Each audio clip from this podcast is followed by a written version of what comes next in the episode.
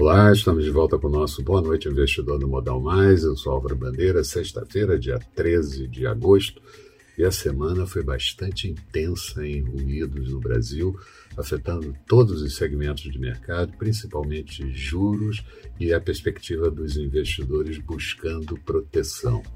Do lado político, tivemos a votação da proposta do voto impresso derrotada por larga maioria, tentativa de votação da reforma do imposto de renda, que agora ficou para 17 de agosto, novas declarações nada pacificadoras do presidente e acusação de compra de votos pela liberação de 1,2 bilhão de reais de emendas para parlamentares.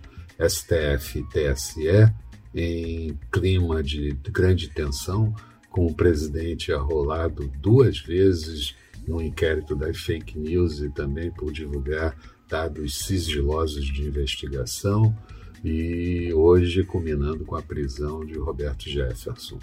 Na economia, muitas reclamações de empresários, secretários de Fazenda e entidades de classe com relação à reforma do imposto de renda e com as votações constantes pelo relator.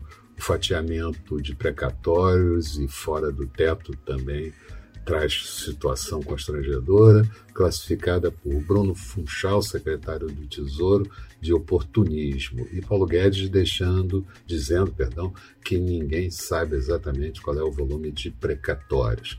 E Bruno Funchal deu uma declaração dizendo que somos passageiros de uma inflação sem controle, e isso acabou mexendo com os mercados também. Declarações também do presidente do Banco Central, Campos Neto, falando sobre o lado fiscal desequilibrado e que o que garante a renda recorrente não é o governo, e sim a produção e a produtividade. Ele está absolutamente correto. Tudo isso, claro, acaba capturado pelos agentes do mercado e influencia a precificação dos ativos. Como pano de fundo de tudo isso, a Covid, o, a variante Delta e também o tapering dos bancos centrais americanos. Na Argentina, o, a Argentina vetou o envio de dólares para contas de terceiros no exterior. Na China, o investimento externo direto atingiu 103,7 bilhões de dólares no primeiro semestre, mas em queda em relação ao mês anterior. Na Alemanha, com Covid e Delta, pode haver um lockdown brando. Na Rússia, PIB do segundo trimestre crescendo 10,3%. E nos Estados Unidos, a confiança do consumidor de caindo bem para 70,2 pontos, vindo no mês anterior, mês de julho, de 81,2 pontos. Aqui tivemos a divulgação do IBCBR de junho, uma prévia do PIB pelo Banco Central, alta de 1,14%, a previsão era meio ponto percentual, e no semestre crescendo 7%. O, as projeções para o segundo semestre e também para 2022 estão sendo revisadas em queda por conta do risco fiscal e político, também a falta de insumos e a crise hídrica. Resumo do dia: Bovespa fechou em alta de 0,41%, índice em 121.193 pontos. Dow Jones com alta de 0,04%, mesma alta para o Nasdaq.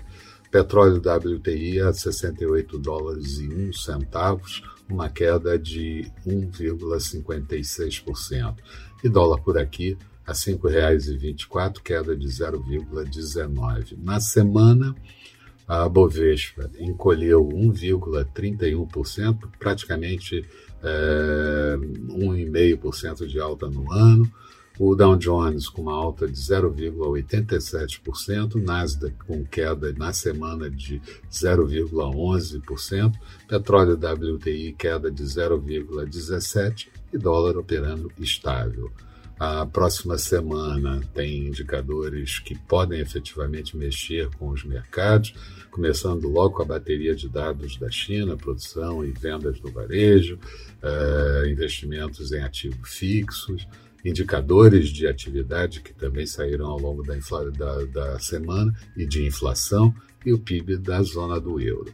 Eram essas as considerações que eu gostaria de fazer. Tenham todos um bom fim de semana e retomamos na segunda-feira de manhã bem cedo. Até lá, então.